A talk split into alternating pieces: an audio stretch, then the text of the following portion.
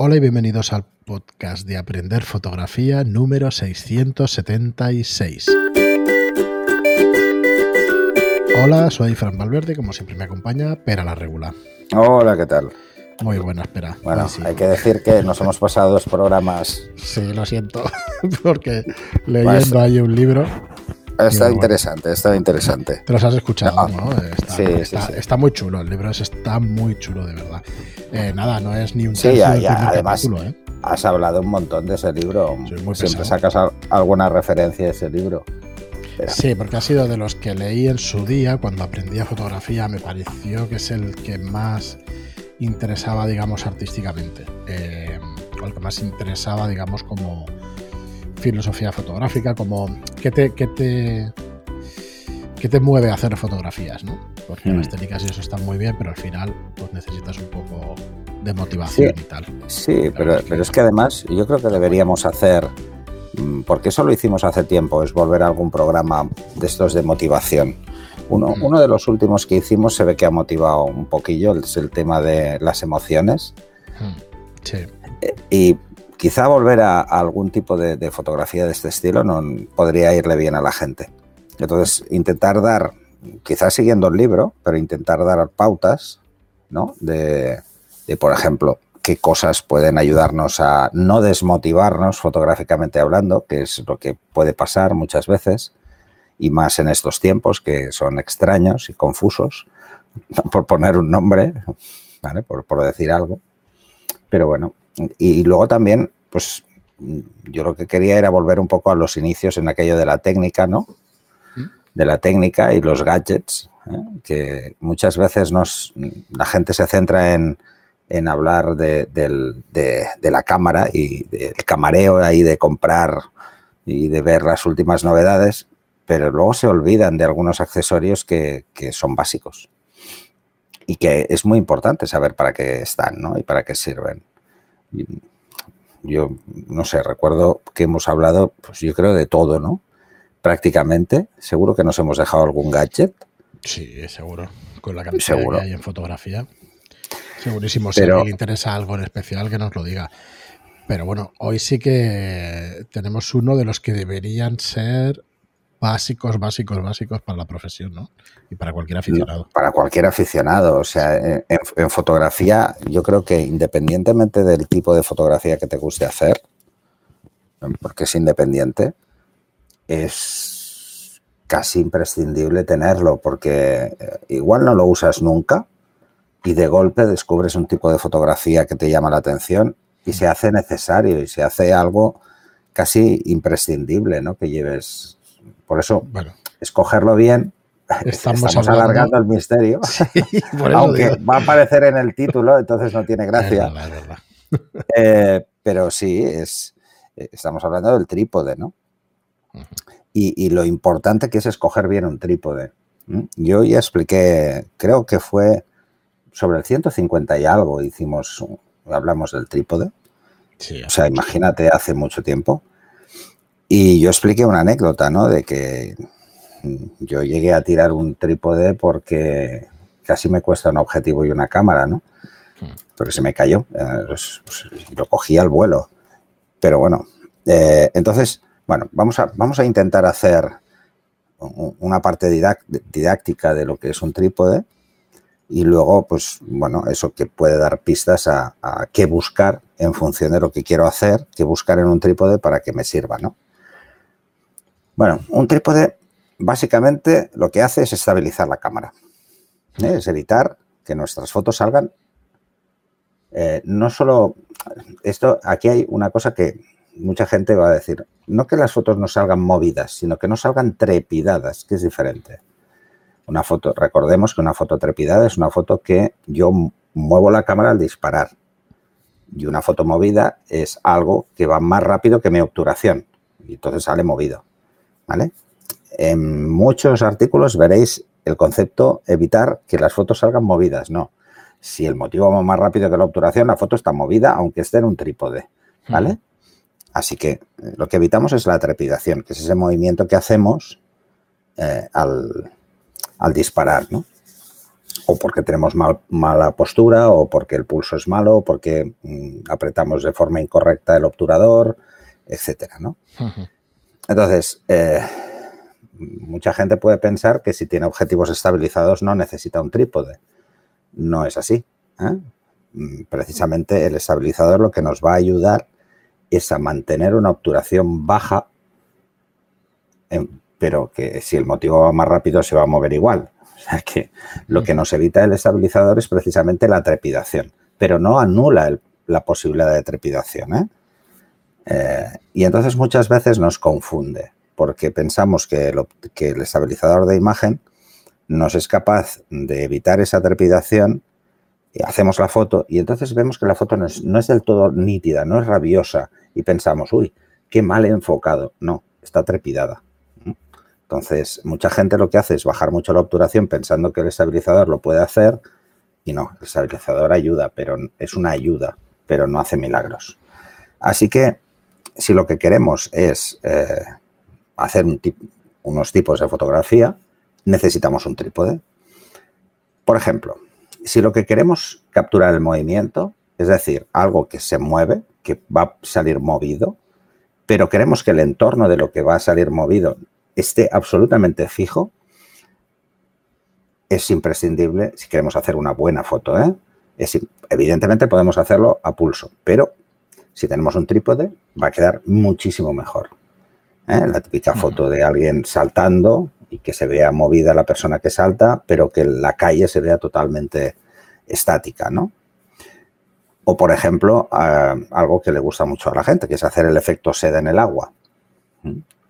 o si quiero hacer el efecto seda en el agua, necesito una exposición muy larga y por lo tanto lo ideal es que eh, las cosas que no se mueven, o sea, lo que no es el agua, esté absolutamente, perfectamente inmóvil ¿no? en la foto. Si quiero hacer un paisaje nocturno o quiero hacer nocturnas, el, trípode es fundamental. Luego, algo que trataremos probablemente en otro programa, que es una técnica que mucha gente le gusta o le resulta llamativa, que es el tema de los eh, rastros de luz o estelas de luces. Pues para ese tipo de fotos es imprescindible un trípode. Si queremos hacer fotografía astronómica simple, necesitamos un trípode. Si queremos hacerla muy compleja, necesitamos un trípode motorizado que siga como si fuera un telescopio, que es otra historia, esto ya es un poco más complicado. Y si queremos hacer cosas muy elaboradas de line painting, acordaros el capítulo en el que hablábamos de hacer dobles o múltiples exposiciones con destellos de flash, eh, de, la imagen fantasma, que eso llamó bastante la atención, pues también es muy interesante. ¿eh? A eso podemos llamarle light painting o múltiple exposición, depende. ¿eh? Porque al final lo que estamos haciendo es eso, ¿no? Así que si queremos en todo este tipo de fotografía tener la mejor nitidez posible, necesitamos un trípode. Incluso en algunos tipos de retrato, donde es mucho más importante mantener una posición estática en la cámara. Eh, muchos fotógrafos de retrato utilizan trípode. Yo, por ejemplo, no suelo utilizar eh, trípode en retrato, salvo cuando hago eh, moda catálogo. Ahí es imprescindible. Porque quiero que todas las fotos queden a la misma altura, con el mismo ángulo. Entonces, si no queremos variar el ángulo, necesitamos establecer la cámara en una posición fija paralela al suelo. Entonces, eh, ahí la postura sería tremendamente incómoda. pensar que si la modelo mide pues metro setenta y cinco y lleva un tacón de 10 centímetros, pues tendrías que poner a media altura y a media altura no estás ni de rodillas ni de pie. Así que es una postura muy incómoda que sería imposible mantener exactamente la misma altura todo el rato, ¿no? Entonces te quedarían fotos donde las piernas se ven más largas, en otras más cortas, la cabeza más grande, más pequeña, y por eso se utiliza trípode. Eh, si quiero hacer un autorretrato, trípode. Si quiero hacer un time lapse, trípode. Si necesito hacer bracketing de, en condiciones, trípode. Si necesito hacer arquitectura, mucho mejor trípode. Sobre todo porque seguramente jugaré con tiempos de exposición cortos. ¿eh?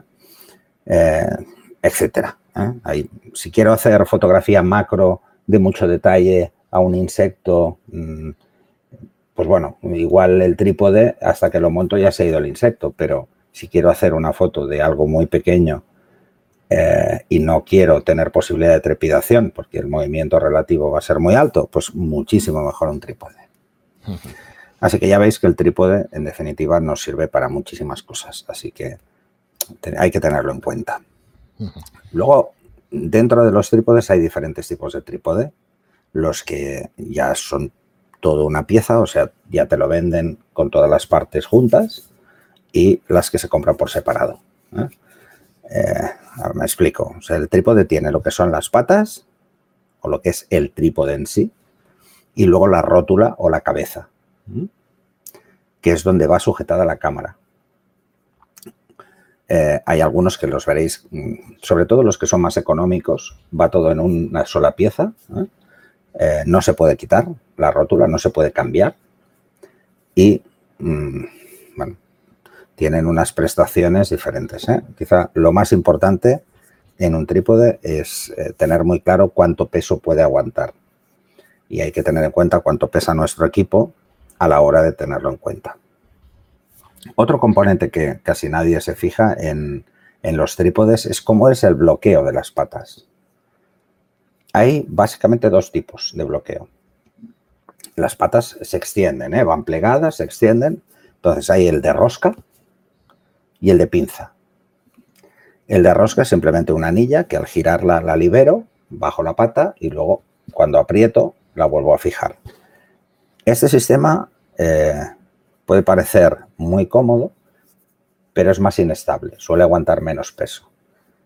Eh, hay fabricantes que implementan este sistema y les va muy bien y lo hacen muy bien, eh, pero por mi experiencia prefiero los de pinza, porque lo que hace es presión sobre el tubo y el desplazamiento eh, se puede hacer muy rápido, o sea, no hay, es muy lento desenroscar, extender, enroscar. A mí me cansa, me, me molesta. Creo que son trípodes además diseñados para el exterior. ¿sabes? No, eh, igual en el exterior te puedes enredar con más cosas y tal, y no sé. Parece que para el exterior son más compactos, lo puedes llevar de viaje, quizá ocupe un poquito menos, no sé, pero no me. No. todos los que de carbono y todo eso son de rosca, pero los de estudio y tal, todos van con la pinza. Bueno, porque las pinzas tienen una fijación muy fácil. Eh, si, por ejemplo, se, se destensa o pierde tensión, simplemente es volver a apretar los tornillos y ya está, mm. porque suelen llevar una rosca, es volverlos a apretar. Eh, se puede desmontar con facilidad el sistema de pinza, el sistema de rosca necesita desenroscarlo todo y hay que ser muy cuidadoso para limpiarlo. Por ejemplo, si se mete eh, arena o cualquier cosa, suelen ser bastante, empiezan a fallar. Y bueno, que lo tengáis en cuenta. El bloqueo de patas, cuando es por pinza de presión, simplemente la liberas, cae, cae por gravedad y cierras. Si, por ejemplo, quieres igualar todas las patas, solo tienes que mm, ponerlas juntas, dejar caer, poner la altura a la que quieres, bloquear los tres a la vez, plap, plap, plap, o sea, tres golpes. En el de rosca tienes que separarlo para poder meter la mano para enroscar y entonces puede puede caer un poco más. Es demasiado, no es rápido no es, no es algo ágil. Así que a la hora de escoger, tenerlo en cuenta, porque puede parecer una tontería. Otra cosa que nadie tiene en cuenta es el número de secciones que tienen las patas.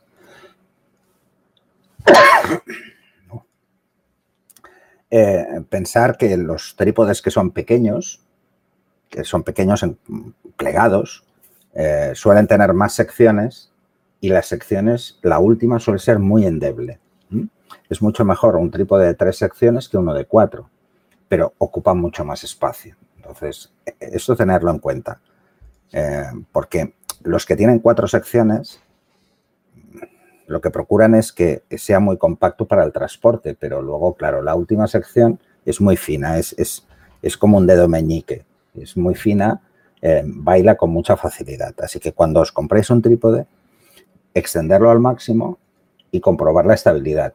¿eh? cuánto mm, se balancea. Haciendo fuerza, haciendo mucha fuerza. ¿eh? O sea, si os dice que soporta 3 kilos, pues intentar hacer 3 kilos de presión y ver si se eh, si tambalea. ¿no? Otra cosa que mucha gente no tiene en cuenta es el gancho, el gancho debajo del eje central. Un buen trípode tiene que tener un gancho. ¿Ese gancho para qué es? Pues en días que hay mucho viento y tú pones la cámara, cuelgas ahí la bolsa de tu equipo para que por peso en el centro, en, el centro del eje eh, lo aguante con la mayor firmeza posible y evite que caiga. Mucha gente no se fija en ese detalle y es importante. Y ahora viene quizá la parte más importante, que es la rótula. La rótula, pensar que es lo que sujeta eh, la cámara al trípode. Hay diferentes tipos. Tenemos rótulas de bola, rótulas de estas tipos joystick, que simplemente llevan un mango de presión, aprietas, entonces libera la bola, que es como el de bola, pero lleva un joystick, lleva un mando. Eh, un mando que es, no sé, como una manopla, no, no sabría cómo decirlo. Y luego tenemos el de el que algunos le llaman 2D, pero en realidad son 3D, son tres ejes. que es un cabezal de tres ejes. Luego tenemos las rótulas que son que están pensadas para hacer panorámicas. ¿eh? Es una rótula eh, que lo que permite es hacer desplazamientos 360, o sea, nos permite dar giros completos. Luego están las rótulas de, de cremallera, que lo que nos dan es movimientos milimétricos. Llevan una rueda y una guía y se va desplazando eh, milímetro a milímetro. O sea, podemos ir desplazando el plano. Estas, bueno, son muy interesantes para macro. O cuando tenemos un objetivo muy pesado y un movimiento de la rótula se tiene que hacer muy lento, porque si no se hace muy lento por peso podría caer. Y luego están los que son, mm, bueno, más pensados para solo dos movimientos, que es derecha, izquierda, arriba y abajo. No hacen nada más, ¿vale? O sea, no tienen desplazamientos como este milimétrico hacia adelante o hacia atrás, además de hacia arriba y hacia abajo y derecha e izquierda. Eh, ¿Para qué están pensados cada uno? Todos sirven para prácticamente lo mismo. Lo que pasa es que hay que tener en cuenta, si a mí lo que me gusta hacer paisajes, pues probablemente eh, una rótula de bola o una rótula de joystick sea muy cómodo me permita moverlo muy cómodo. O incluso en estudio puede ser muy cómodo si voy a hacer retrato.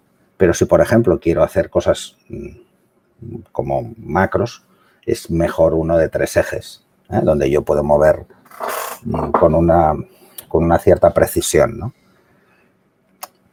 El tipo de rótula que escojáis, eh, quizá es donde vamos a notar si es ágil o no es ágil en el tipo de fotografía que hacemos nosotros, ¿no? Yo, por ejemplo, utilizo una, una 3D, una de tres ejes. Eh, he tenido y tengo también de, de, bola. Eh, las de joystick nunca me he hecho a ellas. Nunca. No, sé Yo tampoco, la verdad. es un tema de... es costumbre, ¿eh? De costumbres. Eh, la de bola siempre la he usado solo para una cosa, que es para el monopie porque para el monopié sí que es muy cómodo, simplemente porque fijas un ángulo y ya cuando tienes el ángulo fijado ya no lo tocas. Por ejemplo, en pasarela no, no sueles tocarlo, ¿no? Muchos compañeros que, haciendo fotos de pasarela no llevan ni una rótula propiamente dicho, simplemente llevan eh, una pieza que hace de cabezal que solo permite cabecear, o sea, hacia arriba y hacia abajo. Así que a la hora de escoger la rótula, pensar, pues, podemos comprar una rótula muy buena y tener unas patas muy endebles. Así que ojo con esto. Normalmente eh, las rótulas aguantan mucho más peso que muchos trípodes, porque son más compactas, son piezas muy duras. Entonces hay que ir con mucho cuidado porque si el trípode, por ejemplo, soporta dos kilos y la rótula pesa uno, pues ojo, cuando nos dicen que nuestro trípode aguanta tres kilos, es sin la rótula los que van por piezas. Si la rótula pesa un kilo y una 3D grande de Manfrotto pesa, os lo garantizo, pesa más que la cámara. Hmm. Pues hay que ir con cuidado de este tipo de cosas, o sea, tenerlo en cuenta. Eh, las patas. Las rótulas normalmente no son de aleaciones ligeras, salvo algunos casos muy raros, pero las patas sí. Entonces, hay que diferenciar entre las que son de aluminio, de acero o de carbono. Las de aluminio tienen, son las intermedias, por decirlo de alguna forma. Tienen un peso un poco más reducido que las que son de acero o de hierro, ¿vale? Pero tienen menos resistencia que las de hierro. Eh, y normalmente aguantan un poquito menos. No hay mucha diferencia, pero son un poco más livianas. Las de carbono aguantan muchísimo peso, pero son muy livianas. Y las de acero suelen utilizarse sobre todo en estudio, porque son muy pesados, son trípodes muy pesados. Si vamos a hacer transporte, vamos a ir cargados con el trípode porque nos gusta hacer paisajes, montaña y tal, carbono a ser posible. Ahora, el precio es muy diferente. Las de aluminio suelen tener precios bajos, precisamente por, bueno, porque es un material más, más fácil a la hora de construir. Y las de acero suelen ser caras, pero las de carbono suelen ser muy caras. Así que ojo con las patas a la hora de escogerlas. Eh, tenerlo en cuenta, ¿vale? Por ejemplo, eh, cuando os fijéis en las patas, fijaros en el diámetro que tienen eh, la caña de la pata. ¿eh? Si veis que el diámetro es inferior a 2 centímetros y medio, no, no aguantará un peso medio de cámara. Cimbreará, se moverá demasiado. ¿Vale? Así que tenerlo en cuenta, sobre todo en la sección más pequeña. Porque, bueno, mm, ahí os jugáis la cámara y el objetivo que pongáis. Y luego, los pies de las patas, lo ideal es que tengan doble opción, ¿vale? Normalmente casi todos los pies de las patas son de goma, que permiten que resbale. Normalmente de goma y suelen tener como unas líneas para evitar que se mueva. Vale, eh, si en los de gama media alta suelen ser intercambiables, es decir, los puedo quitar y poner unos nuevos cuando se gasten, porque se gastan de tanto arrastrar, dejar caer, se acaban gastando.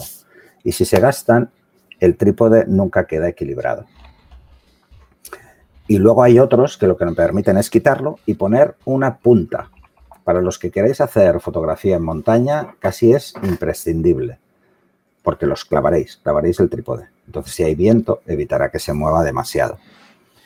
En cuanto a los métodos de estabilización, eh, eh, visuales me refiero, ¿eh? o sea, lo que son las burbujas para ver si está totalmente paralelo al suelo o si está inclinado o no, la típica burbuja de nivel. Suelen estar en la rótula, pero algunos trípodes llevan una propia en las patas. El realmente, la realmente importante es la de las patas porque esa es la que nos va a ayudar a que alarguemos las patas igual todas, para que sea más estable. Eso de eh, bajar una o no bajar una y dejarla inclinado es muy peligroso. ¿eh? Lo ideal es mover la, rótula. Nunca, o sea, las patas siempre tienen que estar igualadas, ¿eh? equilibradas en el suelo. Entonces, bueno, luego os encontraréis trípodes que permiten sacar la barra central y ponerla horizontal para hacer, por ejemplo, macro. Eso es muy útil pero es útil en macro, en otros tipos no. Y luego tendréis las que son de patas extensibles, o sea que las patas apretáis unos botones y tienen dos posiciones, una posición muy abiertas y una más cerradas. Esto puede ser muy importante cuando queréis hacer fotos a ras de suelo, para bajar todo el cuerpo, estar mucho más bajo, ¿eh? para que el centro, la barra central, quede lo más baja posible. Eh, bueno, y más o menos así os hacéis una idea de, bueno, qué cosas hay que mirar en los trípodes. ¿eh?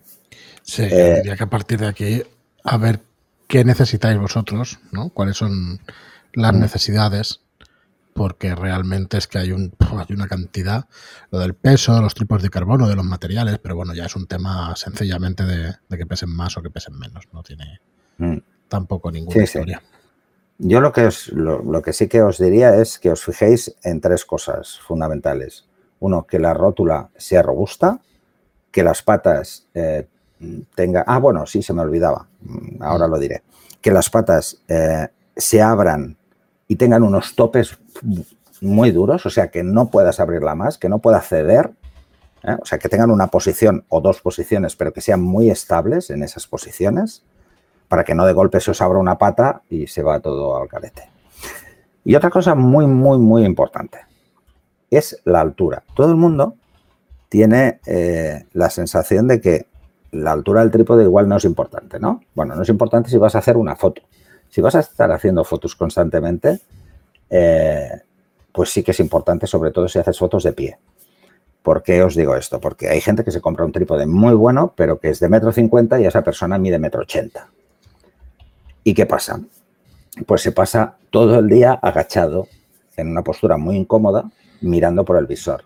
Entonces, ¿cuál es la altura ideal? La altura ideal es que el trípode más la rótula más la cámara sean la altura de mi ojo para que yo pueda estar totalmente recto, de pie. Por eso veréis que hay de diferentes alturas. Uno se pueden igualar esa altura con el brazo central, pero el brazo central os daréis cuenta que si lo estiráis mucho es cuando empieza a ser endeble. Así que no forcéis mucho, o sea, nunca paséis de la mitad de la barra central a la hora de subirla para que esté bien equilibrado. Así que intentar que esa suma los que son más largos suelen ser más caros y suelen ser más pesados y más difíciles de transportar. Pero es algo que es importante que veáis. Y yo creo que así, si alguien tiene alguna pregunta, que la lance. Sí, que la lance, pero vamos, tenemos una, un buen podcast hablando sobre trípoles, desde luego. Muy bien, ah, pues. Eh, se, me ha olvidado una cosa fundamental. Perdonar, ¿eh? La zapata. Que nunca se habla de la zapata, ¿vale? La zapata hay básicamente de dos tipos. Una que es octogonal y otra que es cuadrada o rectangular. Eh, la, que es octogonal es de Manfrotto y solo de algunos modelos de Manfrotto. Es la mayoría, lo veréis que, que está en muchos modelos. Intentar evitar esta, porque si perdéis la zapata, que es lo que aguanta la cámara y luego se engancha en, el trípode, en la rótula, eh, os va a costar mucho encontrar y vais a tener que ir a pagar Manfrotto y salen parece, caras. parece mentira, pero eh, ¿quién no ha perdido una de esas piezas? ¿Quién no ha perdido una? ¿Cuál es la ventaja de las que son, por ejemplo, rectangulares o cuadradas? Que podéis compraros tres o cuatro, tenerlas montadas en las anillas de los, de los objetivos hmm. o incluso en la cámara y simplemente ir poniendo una o ir poniendo otra. ¿Vale? Y podéis tener varias. ¿eh? Por eso, eso parece una tontería, pero es importante. Eh, Manfrotto se dio cuenta hace unos años y ahora las suyas son rectangulares. Pero la mía no, la mía es octogonal y es un coñazo. ¿Octogonal o pentagonal? Pues ahora no, no, me acuerdo. O hexa. Son seis. son seis. Hexagonal. Son seis lados, seis lados. Es que, la he visualizado yo, digo, son seis. Y claro, además tiene un sentido fijo. O sea, te dice dónde, hacia dónde está la cámara, o sea, hacia dónde debe estar la lente, el objetivo.